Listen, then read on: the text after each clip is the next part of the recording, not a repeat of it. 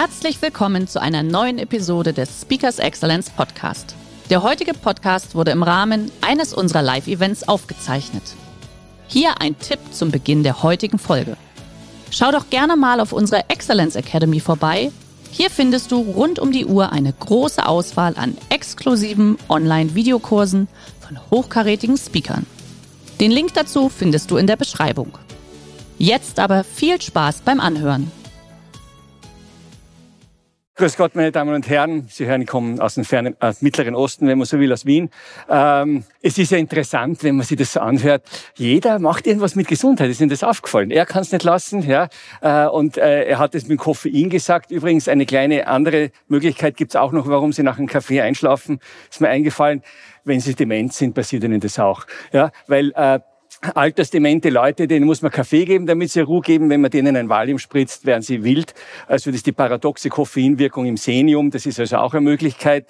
Ähm, was ist mir nur eingefallen? Ja, dann hat ja der eine mit von, mit von der Bauchatmung geredet. Ganz wichtig. Das ist auch eine Membranpumpe für die Lymphe und das Blut im Darm. Also da hat er vollkommen recht. Das ist die normale Atmung. Und jetzt mit der Ananas ist mir eingefallen, das ist eigentlich ein Antirheumatikum, was der da zergatscht hat, ja. Weil in der Ananas ist Bromelain drin, das ist gut gegen Rheuma. Das wollte ich nur jetzt gerade so aktuell noch mitgeben. Trotzdem habe ich mich entschlossen, lieber beim Skalpell zu bleiben als bei einem Samurai-Schwert. Das ist irgendwie weniger gefährlich, obwohl da auch genug passiert. Ähm, wir gehen der Reihe nach vor. Was ist das? Was glauben Sie ist das? X- und Y-Chromosom haben wir gelernt, das ist ein Mann. Ja? Der hat in seinen Zellkernen das X- und Y-Chromosom und das Y-Chromosom des Mannes hat 78 Gene. Sagt man, ja, reicht ja schließlich meistens, ja, nicht immer, aber es ist doch, irgendwie geht's ja.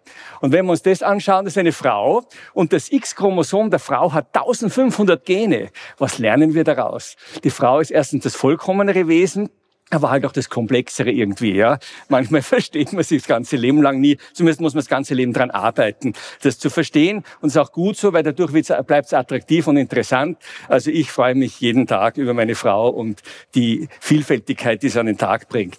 Ähm, aber äh, diese Unterschiede werden leider in der Medizin viel zu wenig berücksichtigt und die Gendermedizin ist in aller Munde. Sie wird noch nicht durchgeführt, weil fast alle medizinischen Forschungen nur an Männern ausprobiert werden. Das ist ein Mensch, wenn er drei Wochen alt ist. Drei Millimeter groß ungefähr.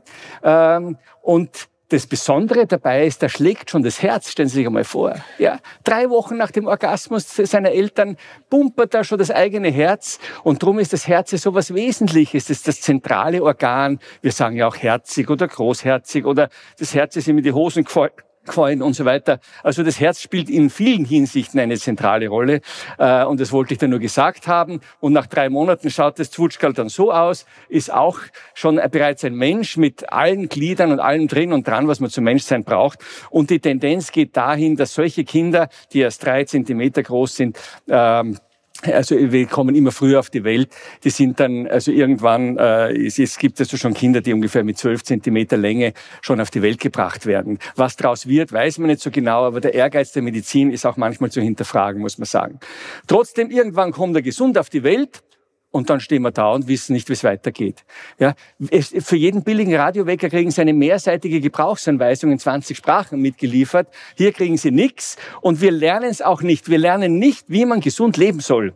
Wir lernen in der Medizin beim Studium nichts über gesunde Ernährung, gesunde Körperhaltung, Bewegung, Stressmanagement, die üblichen Attribute für ein gesundes Leben. Das muss man sich mühsam nachher irgendwie dann äh, erarbeiten und in Kursen und sonst wo herausfinden. Und darum habe ich ein eigenes äh, Forschungsinstitut auch gegründet, um da auch ein bisschen äh, Grundlagenforschung zu machen. Äh, und das ist ein ganz wesentlicher Auftrag. Da wir Mediziner ja nur darauf dressiert sind, kaputte Menschen zu reparieren, sozusagen, äh, bemühen wir uns irrsinnig, mit einem irrsinnigen Aufwand, was zu finden. Und jetzt gibt es eine Arroganz bei Ärzten, die sehr weit verbreitet ist. Sagen wir, Sie haben Schmerzen. Dann gehen Sie zum Arzt, der macht ein Röntgen, dann findet er nichts. Dann macht er MRT, findet er auch nichts. Blutlabor findet er nichts. Im Ultraschall findet er nichts. Und wenn Arrogante sagen, sagt er, Sie haben nichts. Dabei tut Ihnen alles weh. Und das darf er nicht sagen. Ich habe das Recht, dass ich über erste ich selber einer bin, ja. Aber äh, äh, dann einfach zu sagen, sie haben nichts und das so oft zu sagen, bis er sie irgendwann auf die Psychosomatik schickt, wo sie dann so lange gedämpft werden mit Medikamenten, bis sie es nicht mehr merken, dass sie was haben, ist nicht die feine Art. Und daher sollte er, wenn er ehrlich wäre, sagen, tut mir leid, ich weiß nicht, was sie haben. Und wenn er noch ehrlicher ist, sollte er sagen, ich weiß ja nicht, was ich dagegen tun soll. Ja? Und drum bin ich Meierarzt geworden, sage ich Ihnen ganz ehrlich. Weil schon der Hippokrates hat gesagt, nicht der Arzt heilt die Krankheit, sondern der Körper heilt die Krankheit. Der hat sich vor zweieinhalbtausend Jahren schon die Hände in Unschuld gewaschen und gesagt, macht euch die Gesundheit gefälligst selber. Und das wurde auch dann meine Mission und Vision, praktisch den Leuten beizubringen, wie sie sich gefälligst selber gesund erhalten, damit sie möglichst keinen Arzt brauchen, weil das oft die gesündere Methode ist sozusagen. Ähm, außerdem die günstigere, weil es wird wahnsinnig viel für Diagnostik ausgegeben, wo oft nicht viel rausschaut. Auch die Medikamente werden sehr teuer. Ich weiß nicht, ob Sie es gelesen haben. Es gibt ein Spezialmedikament gegen Toxoplasmose, das ist so eine Krankheit, die sie von Viechern kriegen. Und äh, eine andere Pharmafirma hat jetzt das Patent aufgekauft von der Konkurrenz und hat den Preis um 5000 Prozent erhöht, einfach so weil es kein anderes Medikament gibt. Da kostet jetzt eine Tablette statt 13, äh, 13 Dollar 50, kostet 750 Dollar eine Tablette. Ja, sagt man, ja, das muss man ja geben, sonst wird der Mensch krank. Ob das gerechtfertigt ist, so viel Geld dafür zu verlangen, das steht woanders. Und die Pharmaindustrie ist größer als die Erdölindustrie, das habe ich auch nicht gewusst. Ja, das ist ein Riesenkonzern, äh, eine Riesengeldmaschine. Und da müssen wir schon ein bisschen aufpassen auch. Und irgendwann landen sie dann womöglich da oben auf dem OP-Tisch und wie frustrierend das sein kann, auch für den Operateur sehen sehen Sie, ja, also man kann sagen, Operation gelungen, Patient tot oder umgekehrt. Äh, und da rechts sehen Sie einen OP-Diener, der bereits eingeschlafen ist vor Erschöpfung. Ich kenne das, ich war vier Jahre lang Chirurg und habe dieses Fach dann aufgegeben, weil ich mir geärgert habe, dass 70 Prozent der Blinddarme, die operiert werden, nicht entzündet sind. Ja? Da hat man operiert, um eine Diagnose zu haben nachher, äh, weil man eigentlich ganz daneben gelegen ist.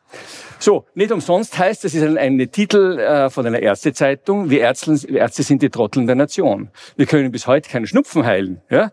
Wenn wir ihnen dann ein Medikament geben, sagen wir ja, wenn Sie es nehmen, sind Sie in zwei Wochen gesund. Wenn Sie es nicht, nicht nehmen, in 14 Tagen. Also Kuft wie gesprungen. Und so geht es ja leider immer wieder mal zu. Wenn wir uns jetzt eine Umfrage anschauen von Man's Health, das ist so eine Waschbrettzeitung, also Waschbrettbauchzeitung, dann sehen wir, äh, was die Männer stört, zum Beispiel. Ja, das ist recht interessant. Die meisten stört das Gewicht, wird sicher wahrscheinlich Übergewicht sein, schlechte Kondition, zu wenig Muskeln, schlechte Körperhaltung, schlechte Haut. Bis dahin sind diese Männer selber schuld durch falsche Lebensweise. Ja, äh, wenn sie gesünder leben würden, hätten sie das nicht. Geheimratsecken ist doch ein Zeichen von Lebensweisheit, graue Haare auch. Starke Körperbehaarung kann man entfernen oder den, den es stört unter Umständen. Falten machen eigentlich nicht so viel. Ja, übrigens meine Damen, ja, Botox, ja, Thema. Äh, eine Riesengeschichte hat jetzt Pfizer, die Viagra-Firma hat sich mit Botox vereinigt äh, und äh, es gibt einen Versuch, ich sage es Ihnen nur ganz wertfrei, ja, ein Versuch bei Affen. Wenn man einem Affen Botox spritzt im Gesicht, damit er nicht mehr so viel Falten hat, wird er innerhalb von zwölf Stunden aus dem Rudel ausgestoßen. Das nur, damit Ihnen das nicht auch passiert. Ja. Äh, das, und dann vereinsamen diese Leute, ja, und dann lassen sie noch weiter niederspritzen, weil sie glauben, dann wäre es wieder attraktiver. Muss man aufpassen. Ich liebe jede Falte meiner Frau und es kommen immer wieder welche dazu und das, die, die wird immer schöner, finde ich, ganz ehrlich. Ja. Die hat, äh, na, schauen Sie her, das ist das verzweifelte Klatschen. Na, aber es ist wirklich so, weil äh, so, so geölte gibt's genug, aber, aber Charaktergesichter, ja, das ganze Leben spielt sich ja da wieder und das möchten wir ja mitnehmen. So, Ursachen des Leistungsabfalls. Gehen wir mal etwas geordneter vor. Was ist dran schuld, dass es ein bisschen kracht im Gebälk und dass man sagen, irgendwie ist es nicht mehr so wie früher die intestinale Katastrophe. Das hat nichts mit Temelin oder Fukushima oder Tschernobyl zu tun, sondern mit dem, was sich täglich in unserem Bauch abspielt, wenn wir ihn mit falscher Ernährungsweise vergewaltigen. Dann der Homo sedens curvatus, übersetzt der sitzende Krümling. Wir sitzen zu viel. Sesseln wachsen auf keinem Baum. Die haben wir erfunden, um uns zu schädigen, komischerweise. Stress natürlich auch. Sensibilitätsverarmung, ja, durch Reizüberflutung, Selbstentfremdung dadurch auch, dadurch auch. Ich finde also die Sensibilität für mich selber nicht mehr dadurch auch wieder Kommunikationsprobleme und dann die Sinnkrise, wo man sich fragt, war es das? Für das sich meine Eltern bei der Zeugung geplagt haben, dass mir jetzt so schlecht geht. War nicht der Sinn der Übung, aber das ist häufig. Ich sage Ihnen, wie oft ich die Leute fragen muss, was begeistert sie überhaupt noch im Leben? Wo, wozu leben sie überhaupt noch? Äh, merken sie überhaupt, dass sie noch am Leben sind? Da gibt es Leute, die das kaum mehr merken. Die funktionieren röhrenförmig in ihrem Beruf, haben den Beruf als ihr einziges Hobby auserkoren und merken gar nicht mehr, was noch alles in ihnen drinsteckt. Das muss man wieder erwecken. Geht aber meistens, Gott sei Dank. Gehen wir der Reihe nach durch. Da drin spielt sich's ab, meine Damen und Herren. In acht Meter Magen-Darm-Trakt mit einer Schleimhautoberfläche von 400 Quadratmetern. 100 Billionen Darmbakterien wohnen da drin in einem gesunden Menschen. Wir haben nur 10 Billionen Körperzellen in einem Körper. Was heißt es? Dass nur 10 Prozent der Gene in unserem Körper menschlich sind. Der Rest gehört diesen Bakterien, die uns extrem fremd bestimmen. Die Forschung ist momentan ganz stark dran, über dieses Mikrobiom weiter zu forschen. Und man weiß heute, dass Appetit, Sättigungsgefühl, Gefühl, Depression, Schizophrenie, Immunsystem und alles Mögliche von diesen Darmbakterien gesteuert wird. Die Presse ist eh voll davon. Nur was tut man, wenn die nicht stimmt? Ja, die modernste Methode ist momentan die, allerdings nur bei einer Art von Darmentzündung. Stuhltransplantation, stellen Sie sich vor, wie gustiös. Gott sei Dank haben Sie heute schon was gegessen. Ja, man gibt per Magensonde den, die Scheiße von einem Gesunden, dem, ja, und da wird der besser gesund, als wenn man den Cortison und Antibiotika gibt. Also Stuhltransplantation ist momentan das modernste Mittel gegen Clostridieninfektion des Darms, das gar nicht so selten ist, macht man aber nur in Spezialkliniken. Tut mir leid, gehen wird schon schlecht, aber das kann reinigend wirken, also ich höre schon wieder auf. Ärzte sind Schweine, ich gebe es ja zu. Äh, gut, was passiert? Wir essen im Durchschnitt zu schnell, wir essen zu im Stress, wir essen zu viel. Was ist jetzt? Habe ich jetzt was falsch? Wir essen zur falschen Zeit und wir essen zu süß. An jeder Ecke gibt es einen Bäcker und einen, einen Konditor und so weiter. Und das verführt, weil Süßes ist ja eine Belohnung, ja, also alles, was uns gut tut, ist süß und das ist, äh, das stimuliert das Lustzentrum im Hirn. Wer lässt sich länger als eine halbe Stunde Zeit fürs Frühstück? Hände hoch. Ja, das ist etwas mehr als der Durchschnitt. Es dürfte sich um ein halbes Prozent handeln hier immerhin schon. Äh, es ist schlimm, Frühstück soll eine Hauptmahlzeit sein eigentlich. Ja. Also das macht's falsch, weil was bewirkten wir, was bewirken wir mit dieser falschen Ernährungsweise? Ja, es kommt zur Überforderung des Verdauungstrakts, zur Fehlverdauung in Form von Gärung und Fäulnis. Und was entsteht bei Gärung? Wir trinken es freiwillig dazu, Alkohol. Aber eben nicht nur unser geliebter Ethylalkohol, den wir freiwillig dazuschütten, sondern auch Methanol, Butanol, Propanol, zehnmal so giftige Alkohole außerdem Säuren und bei Fäulnis entsteht noch viel Grausligeres. Indol, Cresol, Skatol, biogene Amine, Kadaverin. Was heißt das übersetzt? Leichengift. Wenn Sie sagen, du nicht bei mir, später erst, aber noch, jetzt noch nicht, ja. Leichengift ist in mir noch keins. Falsch. Sie kennen sicher Leute, die stinken so aus dem Mund, dass man nicht weiß, wann man atmen soll, wenn man mit ihnen kommuniziert. Haben Sie sicher schon mal kennengelernt. Sagt man Grüß Gott und dann muss man schauen, wo man wieder Frischluft herkriegt. Warum stinken die so? Die haben da nicht ein Stückchen Fleisch von vorgestern im Mund vergessen zu schlucken. Nein. Äh, die haben auch keine offene Tuberkulose in der Lunge, dass die sich jetzt, dass die jetzt verfault oder was. Nein, die haben im Darm Fäulnis. Die Fäulnisstoffe kommen mittels des Blutes in die Lunge und werden über die Lunge abgeatmet.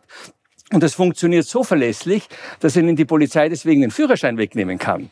Jetzt nicht wegen der Fäulnis, aber wenn Sie Alkohol trinken, schütten Sie den ja auch nicht in die Lunge. Da müssen schon sehr besoffen sein. Sondern Sie schütten den in den Darm. Und nach Minuten kann die Polizei aus der Atemluft messen, wie viel Alkohol sie in den Darm geschüttet haben. Ja, wenn sie Knoblauch gegessen haben, stinkt ihr, Fle ihr Schweiß am nächsten Tag nach Knoblauch, obwohl sie die Knoblauchzehe nicht als Deo-Stift verwendet haben. Und wenn sie Spargel essen, ein paar Minuten später riecht der Urin anders als vorher. Nicht, weil ein Loch im Dickdarm war und der Spargel in die Blase rübergerutscht ist. Das gibt's auch, aber ganz selten. Äh, äh das, ich, ich habe ich hab einmal, ich muss es fast sagen, weil er so lacht. Na, ich habe zweimal einen Mann kennengelernt, der hat über den Penis gefurzt. Muss man sich mal vorstellen.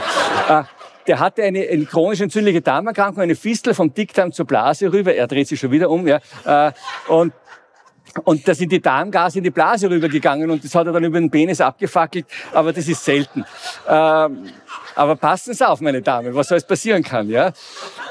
Und aber im Grunde genommen wollte ich eigentlich nur sagen, dass im Körper alles vernetzt ist. Es hängt alles zusammen. Das, was im Darm passiert, beeinflusst alle Organe. Nämlich es kommt zur Autointoxikation, zur Selbstvergiftung und zur Belastung aller Organsysteme. Und dann funktioniert alles schlechter. Konzentrationsstörungen, Völlegefühl, wir wachen zwischen eins und drei in der Nacht auf, Leberschlafstörung, typische und so weiter. Nächste Problem, die dicken Deutschen. Ja, also ich schreibe es, weil ich in Deutschland bin, die Deutschen hin. Wenn ich in Österreich einen Vortrag habe, schreibe ich Österreicher hin natürlich. Ja, wir sind alle dick. Aber 75 Prozent der Männer und 58 Prozent der Frauen sind übergewichtig, massiv. Und das ist ein volkswirtschaftliches Problem, weil das kostet reines Geld. Weil dieses Bauchfett macht auch Hormonveränderungen, das macht Entzündungen und im Grunde genommen alle Zivilisationserkrankungen, auf die komme ich noch. Ja. Und für Nachwuchs ist gesorgt. Diese Couch Potatoes sind die sogenannte Erfolgsgeneration von morgen.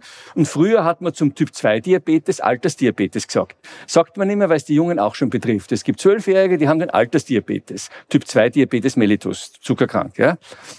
Es gibt auch eine andere Art, wie man sich vergiftet. Ja, wenn Sie schauen, diese Käsebiene, wenn die den Mund aufmacht, kann es so ausschauen.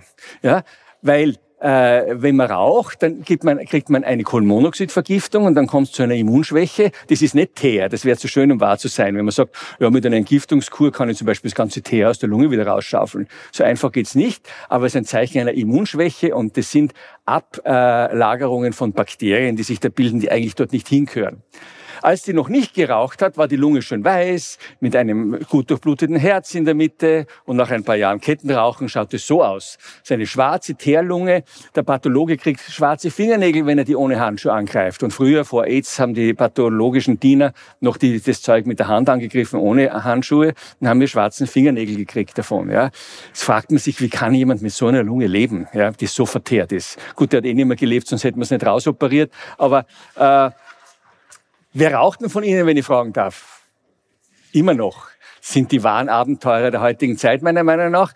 Das mit denen, Ihnen möchte ich nur eins mitgeben. Ihnen ist wahrscheinlich wurscht, wenn Sie einen Herzinfarkt kriegen oder Krebs, sagt man, habe ich gut gelebt, dafür kürzer, habe ich der Pensionsversicherung sparen geholfen, ist ja auch ein eh, ein, ein, eine sehr ehrenvolle Angelegenheit. Das Problem ist, Raucher kriegen dreimal so häufig Bandscheibenvorfälle. Und das tut weh, da kann man gelähmt sein, aber man überlebt Und das wollen die Raucher nicht. Ja, sage ich nur so nebenbei. Durch eine Kohlenmonoxidvergiftung. So, Jetzt der Homo sedens curvatus, übersetzt der sitzende Krümmling. Ja, wir sitzen zu viel. Aus unerklärlichen Gründen. Sie sitzen jetzt auch. Sie könnten ja stehen auch eigentlich. Ja, hätte ja niemand was dagegen. Wir sitzen zu krumm. Wir sitzen zu inaktiv. Ich zeige Ihnen gleich, wie man richtig sitzt. Und Sie müssen nur wissen, dass die Belastung der Bandscheiben im Sitzen höher ist als im Stehen. An das denkt man nicht. Wenn man so lümmelt, sagt man alles fein und entspannt, nix. Die Bandscheiben bekommen mehr Druck, wenn wir sitzen, als wenn wir stehen. Und ich zeige Ihnen jetzt, wie man richtig sitzt, damit Sie mir nicht nachher schimpfen. Wo ist das ein Sessel? Weg ist er. Da kann ich ihn nehmen. Dankeschön. Ups. Wie sitzt man richtig? Ich komme ein bisschen näher her.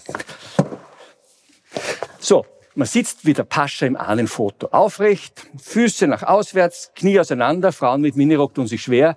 Aber von vorn sehe es eh nur ich und ich darf, ja, ich habe die Lizenz. Äh, so, ja, das sind so die Feinheiten in dem Beruf. Darf man alles sehen. Ob es immer angenehm ist, ist eine andere Frage. Ja. Äh, so, und wenn ich jetzt den ganzen Tag so da sitze, wäre ich auch steif. Also muss ich mich dabei bewegen. Und wie bewege ich mich beim Sitzen richtig? Schaut wieder mal ordinär aus, aber wirkt. Das wäre so. Ja. Also wenn Sie jetzt den ganzen Tag so da sitzen, schaut auch blöd aus. Ja. Aber es gibt einen Trick, wie Sie das äh, fein äh, kaschieren können, indem sie sich einen Bürosessel kaufen, der so schwingend aufgehängt ist. Keine Wupper, wo sie es rupfen, das ist schlecht, sondern der so schwingend aufgehängt ist, dann eiern sie automatisch immer ein bisschen herum. Dadurch werden ihre Bandscheiben besser versorgt, dadurch wird ihre Rumpfmuskulatur immer ein bisschen bewegt und es geht ihnen einfach besser, ja, auch im Kreuz. Wenn sie auf einem, auf einem Ball sitzen, ist das Gleiche. wenn sie mal müde sich nach hinten lehnen, kriegen sie womöglich eine Schädelbasisfraktur, wenn sie hinten aber fallen. Außerdem, wenn der Chef auf einem Ball sitzt, gut, man könnte so mit schwarzen Leder bezogenen Ball nehmen, den Chefball wäre eine Möglichkeit. Aber generell äh, schauen Sie, dass Sie in Bewegung bleiben. Das Beste ist, Sie sitzen nicht so viel, ja, wäre eigentlich das Beste. So, äh, so sitzt man eben richtig. Jetzt kommen wir zum Stress. Stress ist eine ganz geniale Erfindung der Natur. Die Natur hat ja nichts erfunden, um uns zu schaden. Und die hat den Stress erfunden, um uns vor dem Säbelzahntiger und dem Mammut zu retten, weil wir sind ja Fluchttiere. Wir kommen ja mehr oder minder unbewaffnet auf die Welt. Wir haben keine Giftstachel, normalerweise zumindest. Wir haben keine Riesenpranken, keine Stoßzähne. Wir haben nur lange Beine und müssen also rennen, falls die Katastrophe kommt. Und daher wird das Hirn besser durchblutet, damit wir schneller wissen, in welches Loch, auf welchem Baum können wir äh, äh, uns flüchten, um dieses Viech zu überlisten. Die Muskeln werden besser durchblutet, damit wir schneller laufen können. Alles genial. Ja? Die Nierentätigkeit wird eingeschränkt, weil Pinkeln gehen während der Flucht wäre tödlich unter Umständen. Ja.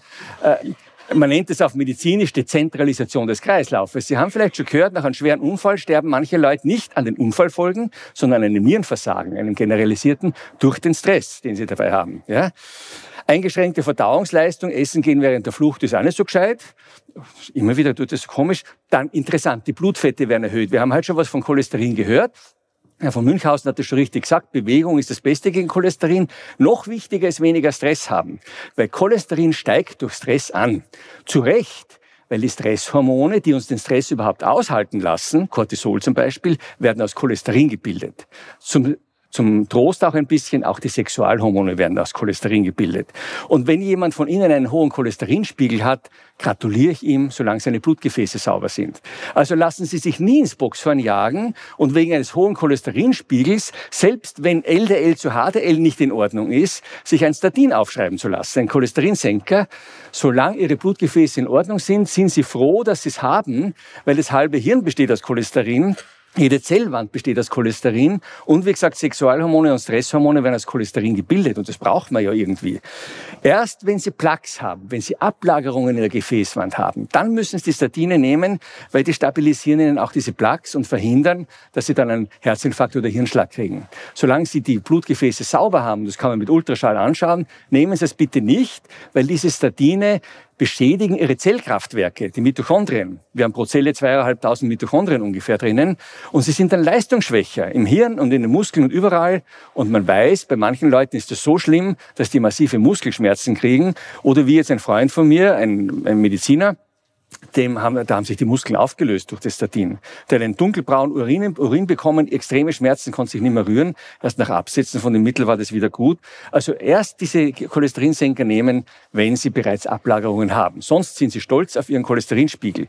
Durch Ernährungsumstellung kriegen sie es nicht gebacken. Sie können das Cholesterin maximal um 10 Prozent senken, wenn sie auf Gänse, Stopfleber und Würsteln verzichten. Ja, also so sehr rentiert sie das nicht. Bluthochdruck auch, erhöhter Betriebsdruck, ja, und unökonomische Herztätigkeit durch Stress und schließlich Schlafstörungen, weil während der Flucht einzuschlafen ist auch nicht gut. Was lernen wir aber daraus? Wir können einen Teil der negativen Auswirkungen des Stresses durch Bewegung wieder gut machen, indem wir die Flucht vortäuschen. Was nichts bringt, ist, wenn wir uns eben nicht bewegen und nur über Scheidungsurkunden, Kontoauszügen und Börsenkursen sitzen und unseren Stress haben. Dann funktioniert diese ganze Kaskade von Fluchtvorbereitungen nicht, hat keinen Sinn und wir werden dadurch krank. Das ist das Problem im Stress. Auch das Immunsystem geht eben durch Stress runter. Ja, wie ich, wie ich gesagt habe, Cortison steigt an, das unterdrückt das Immunsystem und darum kriegen wir auch leichter Krebs durch Stress wenn sie es nicht richtig verarbeiten können. Das Beste ist, sie können den Stress so relativieren, dass ihnen nicht wirklich was äh, anhat, das Ganze. Wir kommen eh noch ganz auch kurz auf das, aber ich sage Ihnen gleich voraus, mein Lebensleitsatz ist, eher, ist eigentlich der, Glück ist die Relativierung der Wichtigkeit. Herausfinden, was ist wirklich wichtig im Leben und was nicht. Und ich kann Ihnen sagen, das Wenigste ist wirklich wahnsinnig wichtig. Ja, das Wichtigste ist die Liebe, Genuss, und dann wird es eh schon dünn. Ja, aber ähm, das müssen wir erreichen. Das können viele eh nicht. Ja. So, wodurch haben wir den meisten Stress? Das ist jetzt neueste Stressforschung. Berufliche Ängste. Und zwar je höher oben sie sind, desto mehr. Der in der mittleren Schicht, der sagt immer, mein Gott, der Chef hat's leicht, ja, ich habe diesen Idioten über mir und ich bin unter Druck und habe meine Vorgaben, ja, und dem da oben, der kann ja tun, was er will, der hat keinen Stress mehr. Umgekehrt, weil der oben hat nämlich einen Chef, der oberste Chef hat einen Chef über sich, der ist der Schlimmste überhaupt. Und wer ist es? Der Kunde. Der ist, un, äh, äh, der, ist, der ist untreu, der ist nicht berechenbar, der ist unverschämt von vornherein. Ja? Äh, auf den kann man nicht schimpfen, da muss man freundlich sein und den kann man nicht feiern.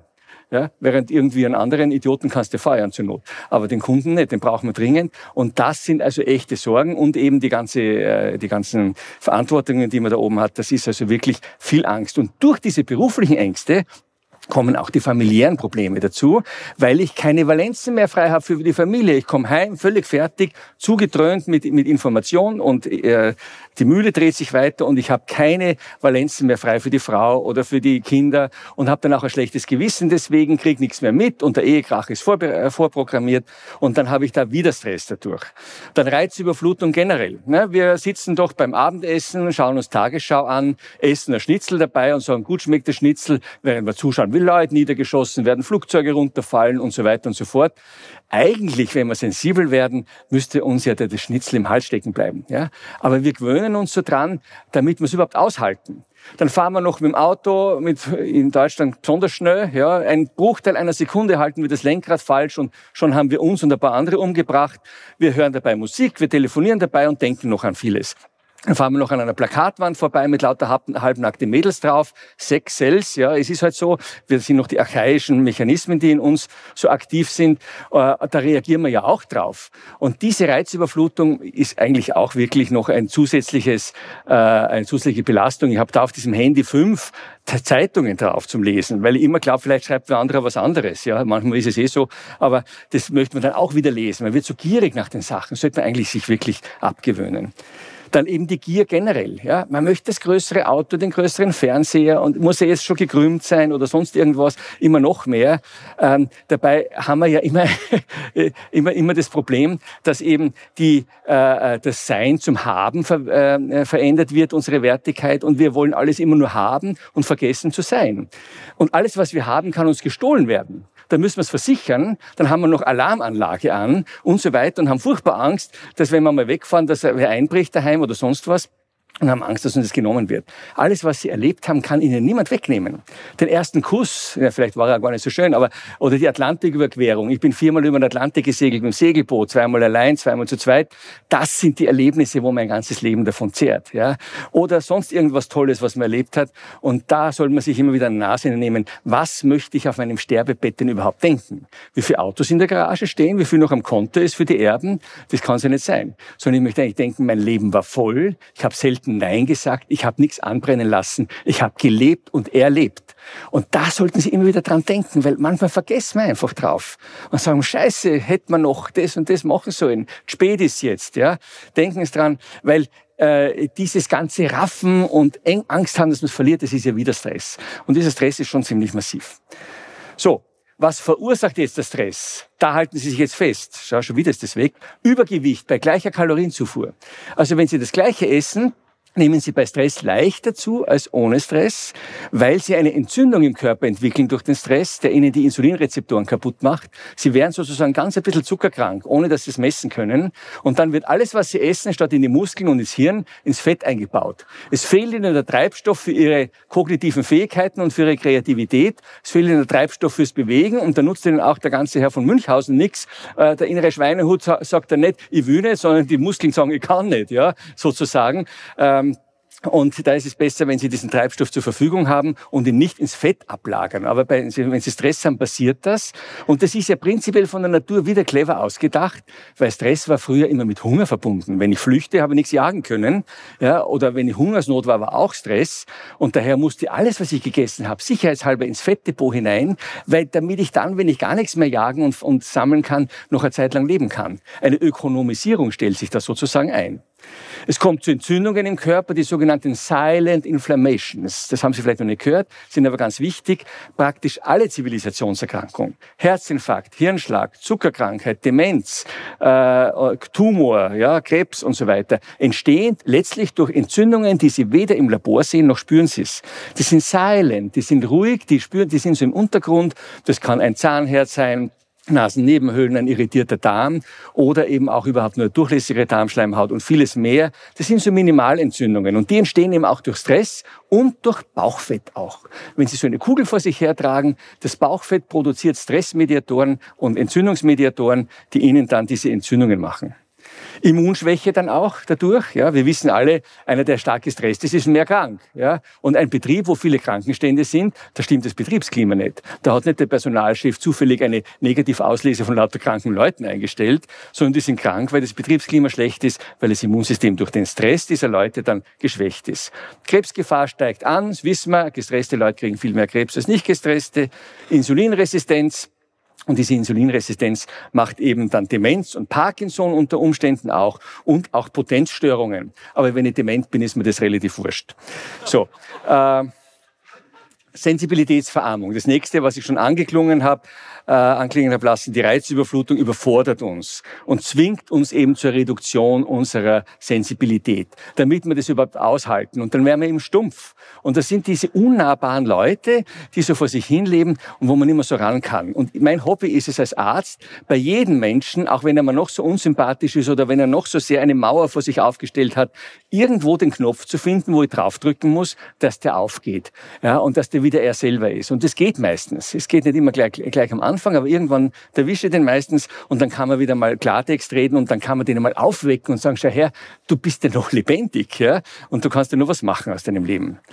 Selbstentfremdung, ja, wir verlieren auch die Sensibilität für uns selbst, wir verlieren äh, das Bewusstsein für unsere wahren Bedürfnisse und da soll man auch immer wieder mal äh, drüber nachdenken. Und da gebe ich Ihnen gleich einen Tipp mit, wenn Sie in so einer Situation sind, wo Sie sagen, eigentlich weiß ich nicht, was mir Spaß macht. Ja, ich habe zwar einen Beruf, aber sonst habe ich, ich habe, man sagt fast immer, man hat keine Zeit, aber es ist eine Ausrede, sondern eigentlich fällt mir nichts ein. Ich habe keine Hobbys und eigentlich bin ich lustlos. Dann nehmen Sie sich ein Zettel Papier und schreiben sich von der Leber weg alles, was sie interessieren würde, dass sie machen, unabhängig davon, ob sie Zeit dafür haben, ob sie das Geld dafür haben und ob sie körperlich dafür geeignet sind. Wenn sie Astronaut werden wollen, schreiben sie es hin. Wenn sie Tiefseetaucher werden wollen, schreiben sie es hin. Wenn sie Kunstgeschichte studieren wollen, schreiben sie es hin. Und wenn Sie Marken sammeln wollen, schreiben Sie es auch hin. Schreiben Sie alles hin. Warum müssen Sie das aufschreiben? Weil Denken ist das Unkonkreteste, was es gibt. Der kleine Teufel und sagt, geht eh nicht, geht eh nicht, geht eh nicht. Wenn Sie drüber reden, vergessen Sie es auch gleich wieder. Ja, ist auch relativ unkonkret. Aber wenn Sie es einmal schwarz auf weiß stehen haben, dann können Sie sich nachher das Blatt Papier anschauen und sagen, eigentlich nicht so schlecht. Da ist ja einiges drauf, was man machen kann. Und ich mache das mit vielen Patienten von mir auch. Es ist erstaunlich, die schreiben nicht Astronaut hin. Die schreiben ganz einfache Dinge hin, an die sie sich nicht mehr getraut haben zu denken oder was sie, an das sie gedacht haben, aber sofort wieder vergessen haben und verdrängt haben. Und plötzlich ist ein ganzes, ganzer Blumenstrauß von Möglichkeiten da, was die machen können. Ich habe jetzt mit 60 angefangen, Saxophon lernen. Bin eigentlich Cellist, ich habe zehn Jahre Cello studiert am Mozarteum in Salzburg, aber mir war das irgendwann zu fad. Ich war auch nicht gut genug, gebe ich offen zu, und irgendwie ist das, das kann ich jetzt schon halbwegs und so. Jetzt wollte ich einmal dieses erotische Instrument Instrument Saxophon lernen. Also meine Frau auch gleich dazu. Jetzt spielen wir zusammen Saxophon. Eine Riesengaude. Viel einfacher als Cello. Kann man ja machen, warum nicht? Dann habe ich mal spanisches Showreiten gemacht. Ich, ich habe gar nicht gescheit reiten können, aber ich habe mir so einen Andalusia-Hengst zugelegt. Mit 45er habe ich Reiten angefangen, ähm, weil es keinen Hafen gibt in Innsbruck, wo ich war damals. Ja, und wenn ich nicht segeln kann, musste ich was anderes machen. Man kann alles machen. Ja, und das ist lustig. Braucht man keine Angst haben davor. Man kann die verrücktesten Dinge anzetteln. Kommunikationsstörungen, wer sich selbst nicht liebt, kann andere nicht lieben, das kennen wir, ja. Ähm, und wer sich selbst gegenüber unsicher ist, ist auch anderen gegenüber und Unsicherheit macht Angst. Und Angst, meine Damen und Herren, ist der Nährboden für Depression, Aggression und Misserfolg im Grunde genommen sind alle Kriege eine Angstnummer. Angst, die Macht zu verlieren, Angst, die Rohstoffe zu verlieren, Angst, religiös in Frage gestellt zu werden. Und da kann ich Ihnen auch einen Tipp geben. Es gibt ein interessantes Buch von einem Herrn Riemann, die vier Grundformen der Angst in der Psychen tiefen Psychologie. Über den zwanghaften, den depressiven, den schizoiden und äh, den äh, äh, hysterischen Typ. Das sind die vier Grundformen der Angst in der tiefen Psychologie. Und da wird es vom ganz normalen bis hin zum pathologischen Fall aufgedröselt. Und da erkennt man einiges in sich selber und sagt, siehst, eigentlich sind das alles Angstnummern, in denen ich mich da so ein bisschen psychopathologisch bewege, ganz ein bisschen nur natürlich. Jeder von uns hat irgendwo einen kleinen Hieb eigentlich, ja. Ist ja schön so, sonst wären wir alle gleich dann die Sinnkrise aufgezogen und wenn die Feder abgelaufen ist, ausgesurst. Ja, äh, und das ist jetzt sehr häufig, dass man eben ältere Leute ausschmeißt, in Frühpension schickt oder überhaupt kündigt, äh, weil die kosten nur viel Geld und, und äh, machen immer so dahin, wie es immer war. Wir brauchen junge Querdenker, junge Wilde. Und man sieht ja, was dabei ausschaut. Ja, in der Börse und sonst wo, die ist ja nicht mehr berechenbar, auch aufgrund der jungen Wilden. Ich bin immer der Meinung, die Erfahrung des Alten sollte verehelicht werden mit, den, mit der Verrücktheit oder mit der Kreativität des Jungen. Weil die Erfahrung kann man nicht lernen, die kann man nur kriegen. Und der Alte ist extrem wichtig. Ich wäre immer wieder auch für Vorträge eingeladen für eine Firma, die sehr diskrete Arbeiter braucht und sehr fachspezifische Arbeiter braucht. Äh, und die machen für Arbeiter über 58 eigene Gesundheitstage und pflegen und hegen die. weil die sind das die wichtigsten, weil die kennen sie aus, die sind verlässlich, die haben sich bewährt. Ja. Die machen was für über 58-Jährige. Und äh, daher bitte keine, kein Verlust Ihres Selbstbewusstseins, wenn Sie da dazugehören, sondern sagen Sie, ich habe etwas, was du nicht hast, können Sie mir sagen, es ist die Erfahrung. Ich bin vielleicht langsamer, ich bin vielleicht träger, konservativer, aber wenn beide offen sind und beide zuhören können und beide zusammenarbeiten können, dann wird das Beste draus, meiner Meinung nach. Aber es gibt Hilfe zur Selbsthilfe. Ja, ist die richtige Ernährungsweise, die richtige Bewegung, richtige Körperhaltung, Eustress statt Düstress, wenn schon Stress, dann positiven, gesunder Schlaf und mentale Stärke und schließlich der tägliche Urlaub, den ich immer wieder predige. Knien Sie nicht ein halbes Jahr lang über irgendeinen TUI oder Airtours-Prospekt ja, und freuen Sie auf einen zwei- oder dreiwöchigen Urlaub, sondern machen es gefälligst jeden Tag Urlaub. Sie haben sich verdient. Muss ja nicht immer gleich den ganzen Tag sein, ja, wäre natürlich ideal. Aber wenigstens eine halbe Stunde oder Stunde oder ein paar Minuten zwischendurch bringt ja schon sehr viel. Gehen wir der Reihe nach durch. Das ist ein Leitsatz, den Sie sich hinter, Ohren, hinter die Ohren schreiben sollen. Ja, da können Sie es nicht lesen, schreiben Sie es woanders hin. Richtige Ernährung ist richtige Nahrung plus richtige Verdauung. Es hilft Ihnen nichts, wenn Sie den besten äh, Brennstoff in einen verrußten Ofen hineintun, es wird nicht warm werden. Sie können einen Ferrari-Motor aufschrauben und das beste Super Deluxe-Benzin hineinschütten und das Ganze anzünden. Macht es bestenfalls einen Duscher. Aber fahren wird er nicht. Und so essen wir manchmal. Wir schaufeln es in uns hinein, ja, sagen, es ist eh so gesund, was wir da essen, und dann können wir es nicht verdauen, weil wir es zur falschen Zeit essen und zu viel auf einmal und nicht gescheit kauen und verdauen. Daher sollten wir langsam essen und gut kauen und einspeicheln. Meine Damen und Herren, wo beginnt denn die Verdauung Ihrer Meinung nach? Haben Sie eine Idee? Im Mund? Nein, sonst wird, es vorher, sonst würde ich nicht so blöd fragen.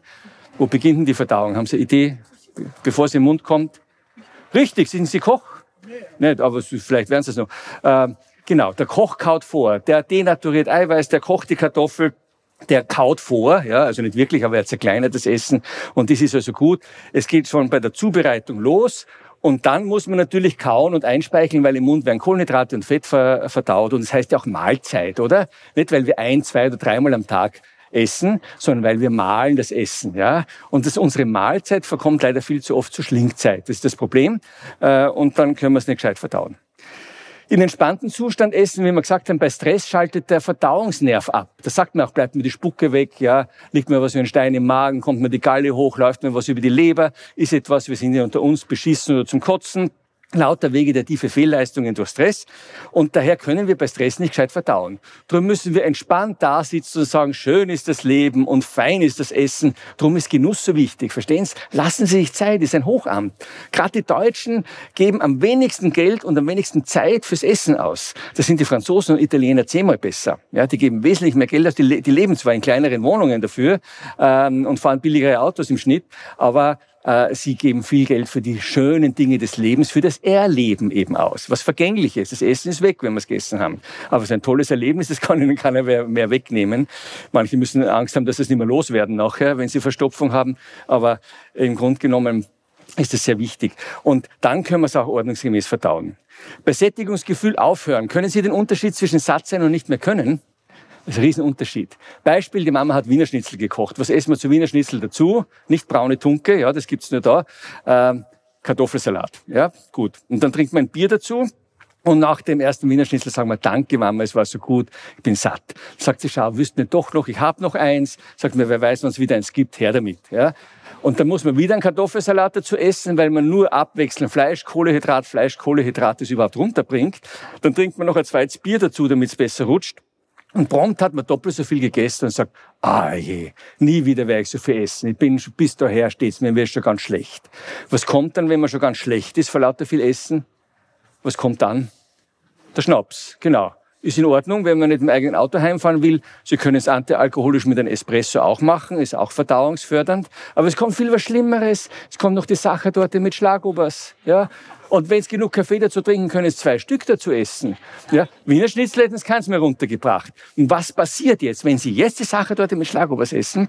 Dann werden irrtümlich nicht nur die Kalorien der Sachertorte jetzt noch in ihr Fettgewebe eingebaut, sondern alles, was sie gegessen haben, kommt ins Fett statt in die Muskeln und ins Hirn. Weil sie so viel Insulin bilden plötzlich, dass das ratzfatz so eingebaut werden muss und die Muskeln und Hirnzellen sind voll, also ab ins Fett. Und sie haben dann schnell wieder Hunger, sie haben wenig Energie und äh, äh, brauchen dann schon wieder die nächste Süßigkeit, damit sie das wieder abpuffern können. So passiert's, wenn sie zu schnell essen. Wenn sie jetzt aber nach nach dem ersten Wiener Schnitzel gesagt hätten, ich esse gern noch eins, aber später, in einer halben Stunde, dann hätten sie drauf vergessen. Weil nach einer halben Stunde wäre der Blutzuckerspiegel angestiegen und sie hätten partout nichts mehr essen können.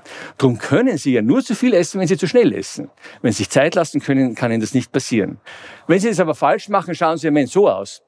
Ja, also ein Kollege hat gesagt, ja, keine PowerPoint-Folie mehr, aber das Foto wäre Ihnen entgangen ohne PowerPoint. Ja, ich muss ja doch ein bisschen schocken. Ja, Topmodel aus Amerika, 240 Kilo Lebendgewicht. Ja, sowas gibt's, aber es gibt auch domestizierte Typen, die frei herumlaufen bei uns. Ja, und beide haben ihre Vor- und Hinter äh, Vor- und Nachteile. Sie hat den Vorteil, das Fettgewebe ist nicht gefährlich, das Hüftfett. Das macht keine Cholesterinerhöhung, das macht keine Zuckerkrankheit, kein Herzinfarkt, kein Hirnschlag. Aber der Nachteil ist, es geht nicht weg. Wenn die weniger isst, wird sie ganz schmal, aber da bleibt's noch relativ lang. Frauen nehmen sowieso nur halb so viel ab wie Männer bei gleicher Kalorienrestriktion. Er hat den Vorteil, wenn der weniger sauft und frisst und sich mehr bewegt, hat er den Biermuskel gleich, gleich einmal weg. Wenn er es aber nicht macht, lebt er im Schnitt um 15 Jahre kürzer als Sie bei gleicher Body Mass Index Erhöhung. Warum? Nicht, weil er so viel Stress hat ja, oder so, sondern weil dieses Bauchfett eben Entzündungsmediatoren macht. Und er kriegt leicht einen Herzinfarkt, Hirnschlag und Tumoren deswegen. Ja, das ist das Problem. Also aufhören, wenn Sie satt sind und nicht, wenn Sie nicht mehr können.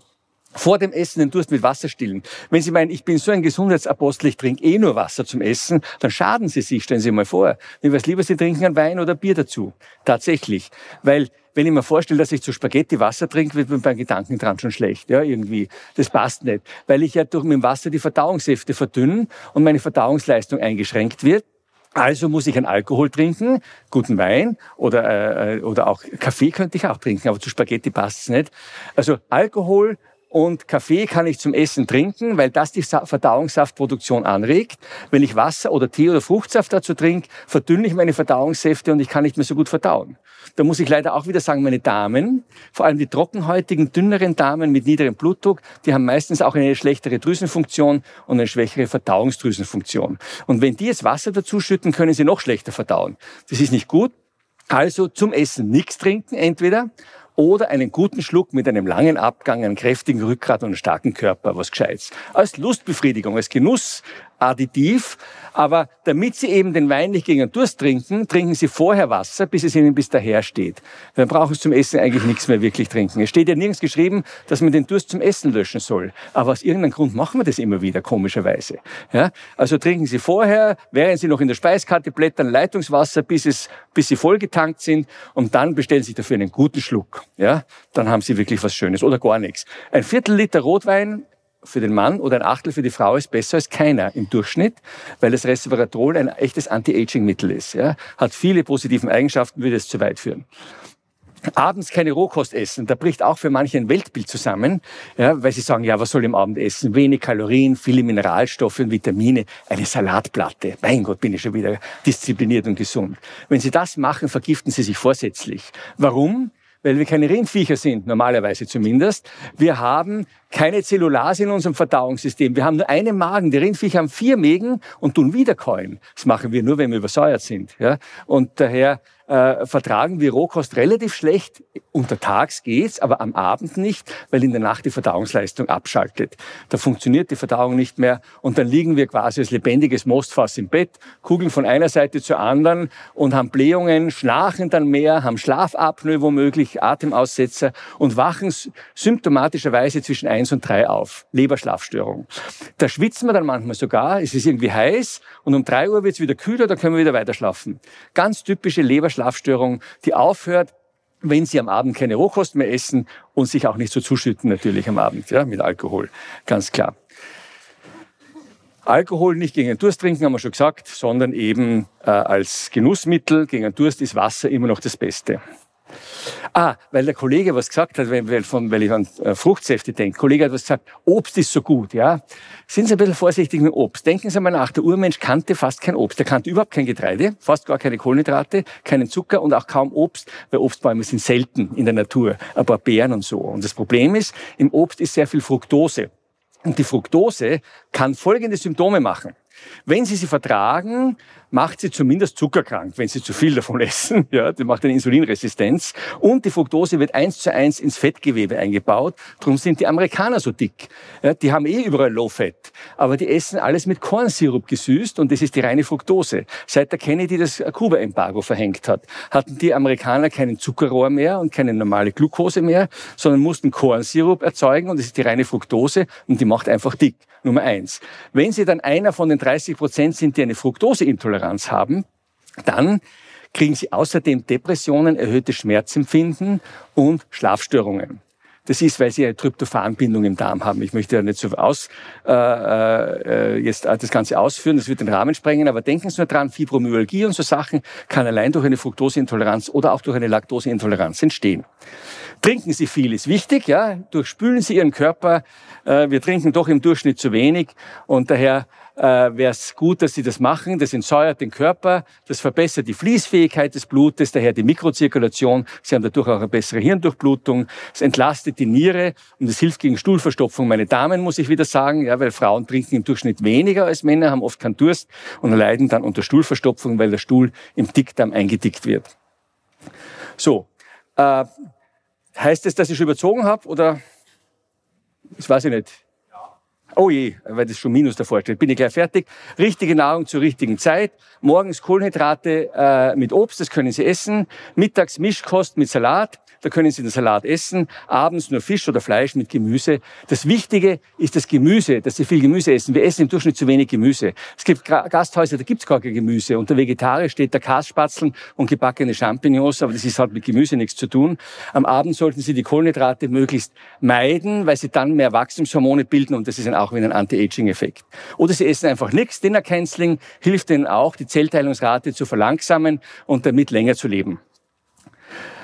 So kommt's noch einmal, komisch, ja, so. Richtige Bewegung, ja. Sie können, man braucht nicht immer Sport machen. Tänzeln Sie ein bisschen herum, sitzen Sie einfach nicht so viel herum. Auch kleine Wege selbst erledigen, Treppe statt Lift verwenden, Auto etwas weiter weg vom Ziel parken, wenn Sie nicht gerade einen neuen Fernseher kaufen und täglich eine halbe Stunde im aeroben Bereich, das heißt ohne außer Atem zu geraten, wenn Sie, äh, wenn Sie sich bewegen, äh, so dass Sie immer reden können, wenn Sie sich bewegen. So sollten Sie sich bewegen, das ist gut. Was bewirkt es? Nicht nur Herz-Kreislauf-Training, sondern auch das Hirn funktioniert dann besser. Und das ist ja ein großer Wettbewerbsvorteil, den wir bewahren sollten. Wir leben ja heutzutage in Europa nur mehr von Kreativität und da braucht man gute Hirnleistung. Und die Vernetzung der Hirnzellen zueinander, wie Sie es hier sehen, ist durch Bewegung wesentlich besser. Das Hirn lernt mehr und schneller und dann können wir mehr Kreativität bewirken. Die beste Bewegung ist Tanzen.